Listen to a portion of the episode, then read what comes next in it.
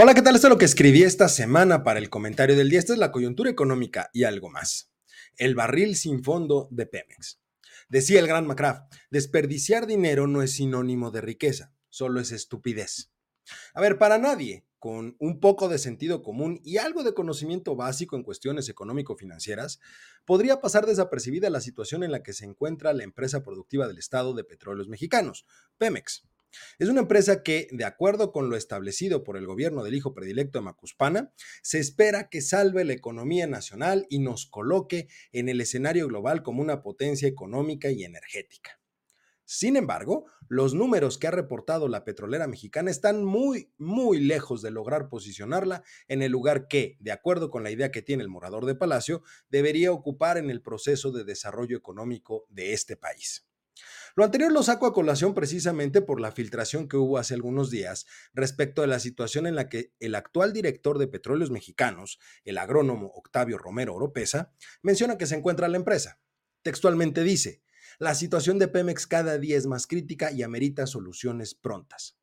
Una frase que por supuesto ningún director general de ninguna empresa desearía poner por escrito, porque refleja dos situaciones muy importantes. Por un lado, el fracaso de la administración de la empresa y por otro, el inicio de una espiral de incertidumbre respecto de su futuro. A todo lo anterior hay que agregar que próximamente la empresa se enfrenta a un vencimiento de deuda por poco más de mil millones de dólares y han surgido ya reclamos de pago por parte de diferentes proveedores. Por ejemplo, en el caso de la empresa Hochi Energy, el adeudo se encuentra en el orden de los 187 millones de dólares.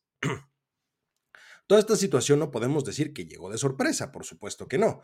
Después de todo, tenemos una empresa que constantemente ha reportado pérdidas en lo que va de la actual administración. De hecho, de acuerdo con los últimos datos publicados por la propia empresa productiva del Estado, al mes de junio de este año ya se reportan pérdidas cercanas a los 3 billones de pesos. Y sin importar lo que se diga o quién lo diga, el negocio de la refinación para Pemex no es negocio. Muy por el contrario, arroja pérdidas considerables para la empresa. Aquella afirmación de la Secretaría de Energía sobre el inicio del funcionamiento de la refinería de Dos Bocas ha quedado demostrado por varias consultoras internacionales que es falsa. Si acaso empezará a funcionar hasta el año 2025 y lo hará de manera parcial, buscando cubrir el sobrecosto de construcción que ha tenido a lo largo de todo este tiempo. El sistema de refinación mexicano nunca logrará sacar del apuro financiero a Pemex, Empresa que, como lo he mencionado en varias ocasiones, la única forma en la que puede ser rentable en este momento, en, este, en esta circunstancia, sería venderla como fierro viejo por pedazos, tratando de sacar la mayor cantidad de recursos. México de ninguna manera alcanzará la soberanía energética que tanto pregona y ansía el tabasqueño, si seguimos por ese rumbo o cualquier otro.